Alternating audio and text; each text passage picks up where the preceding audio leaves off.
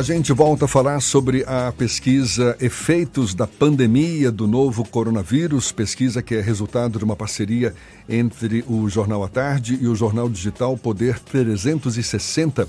Conversando agora com o cientista político e coordenador do Data Poder 360, a divisão de estudos estatísticos do Jornal Digital, responsável pelo levantamento dos dados, Rodolfo Costa Pinto. Obrigado por aceitar nosso convite. Seja bem-vindo, Rodolfo. Obrigado. Rodolfo, essa, essa pesquisa revela, por exemplo, que o impacto no, nos empregos ou na fonte de renda dos baianos está sendo especialmente forte no interior do estado e entre pessoas que não possuem renda fixa ou já estavam desempregadas antes do início da crise.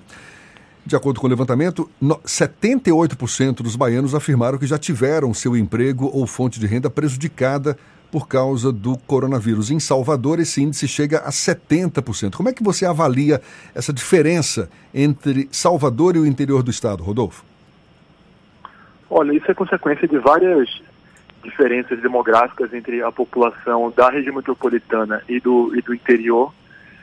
Especificamente, eu acho que em termos também de quem já foi infectado, eu, essa concentração é bem maior, pelo que a gente acompanha os dados, na, em Salvador, na capital, do que no interior. Então, essa diferença de, de você você mesmo ter sido infectado ou conhecer alguém que já foi infectado pela, pelo coronavírus faz uma diferença também na percepção de, e se a pessoa já julga que já pode sair de casa ou se não pode sair de casa. A pesquisa revela também que a aprovação do governador Rui Costa e do prefeito de Salvador, Assemineto, na condução da pandemia do novo coronavírus é 28 e 40 pontos maior, respectivamente, do que a do presidente Jair Bolsonaro na Bahia.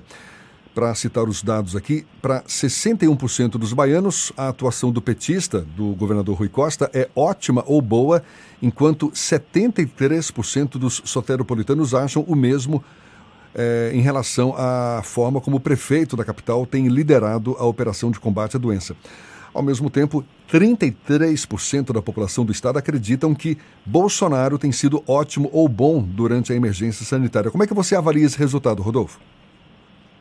Olha, eu acho que isso é, é resultado justamente da, do posicionamento do, dos poderes locais, do governo do estado e da prefeitura, no combate ao coronavírus, que é visto como uma grande emergência sanitária hoje em dia.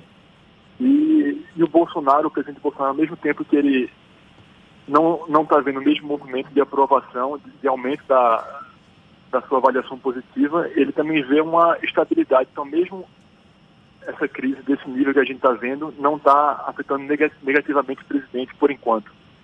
Então, eu acho que essa avaliação positiva, tanto do governador Rui Costa quanto do prefeito ACM Neto Salvador, se deve muito à, à resposta e ao trabalho rápido em resposta a essa crise. Você acha que essa avaliação, tanto de Rui quanto do prefeito de Salvador, e até os prefeitos do interior, a pesquisa também sinalizou que a população Isso. acredita que os prefeitos têm feito uma gestão boa. É um caso pontual, específico da Bahia, ou você acredita que isso deve também ter algum tipo de reflexo de outros lugares, já que os prefeitos e governadores são os responsáveis pelas medidas restritivas no país? Olha, esse é um movimento que acontece no mundo todo, na verdade. Sempre que, que se passa por alguma crise ou algum momento de, de, de drama, as pessoas tendem a apoiar o governo da vez, sabe? Independente de ser de esquerda ou direita. Existe esse movimento de você apoiar, de a crise suplantar qualquer sentimento a favor contra o governo e é um sentimento de união para vencer a crise. Então isso é observado em todo em todo o mundo, inclusive nas nas divisões assim, subnacionais do, dos países. Então, acho que é um movimento universal esse de você apoiar o governo da vez no combate à crise para tentar voltar a alguma normalidade quanto antes. No caso da pesquisa, ela também avaliou o ex-ministro Luiz Henrique Mandetta antes da substituição dele. É, você acredita que essas pesquisas não foram levadas em consideração no momento da substituição do, do ministro? Ou você acha que o trabalho do Luiz Henrique Mandetta, independente, já era iminente a saída dele, é, já a população gostava realmente do trabalho dele e não foi uma consequência desse processo de embate com o presidente Jair Bolsonaro? Não, é, eu acho que a decisão ali já na minha opinião, já estava tomada há algum tempo antes da, da, demissão efetiva e é difícil afirmar que foi feita com base em pesquisa não, mas eu avalio que foi muito mais uma, uma escolha política e pessoal do, do presidente da, e da equipe imediata dele do que algo baseado em pesquisa mesmo. E o, a avaliação do Mandetta, nesse caso, é, qual o que, que você se você consegue explicar o porquê que, mesmo nesse embate constante com o presidente da República, ele tinha tão, ele teve uma avaliação tão boa nessas pesquisas?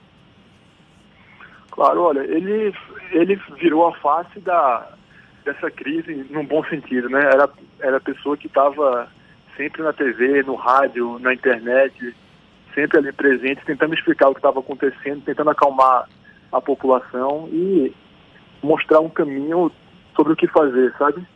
Então acho que esse papel que ele cumpriu em termos de, de, de comunicação, de tentar explicar o que vem acontecendo e o que estava sendo feito, eu acho que certamente essa exposição refletiu, como a gente vê na pesquisa, positivamente na, na imagem dele.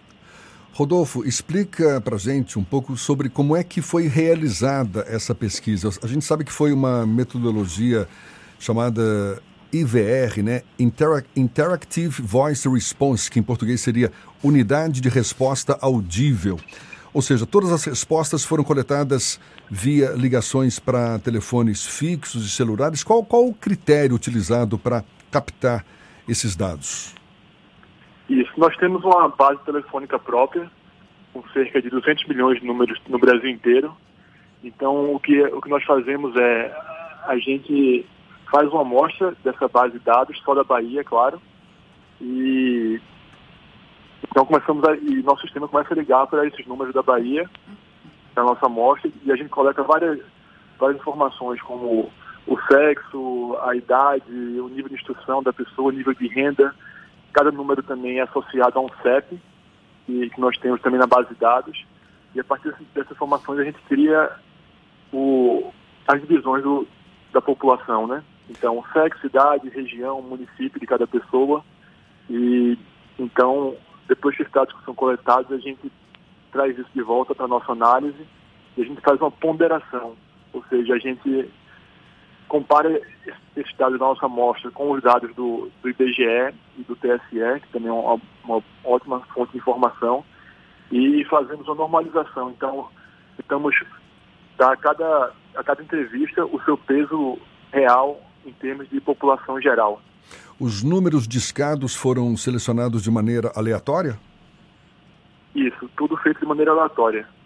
Gente, nós não escolhemos quem, quem, a gente liga, a gente simplesmente faz o nosso sistema escolher e o próprio sistema começa a ligar aleatoriamente para, para as pessoas. Agora, a gente pode afirmar que essa amostra pesquisada representa o universo de Salvador e Bahia? Sim, sim, seguramente toda a, a Bahia e toda a região metropolitana de Salvador e a própria Salvador também, todos representados de maneira aleatória e de maneira científica também. Tá certo, a gente quer agradecer ao Rodolfo Costa Pinto, cientista político e coordenador do Data Poder 360, que é a divisão de estudos estatísticos do Jornal Digital responsável pelo levantamento da pesquisa Efeitos da efeitos da pandemia do novo coronavírus. Muito obrigado, Rodolfo. Até uma próxima. Obrigado. Abraço.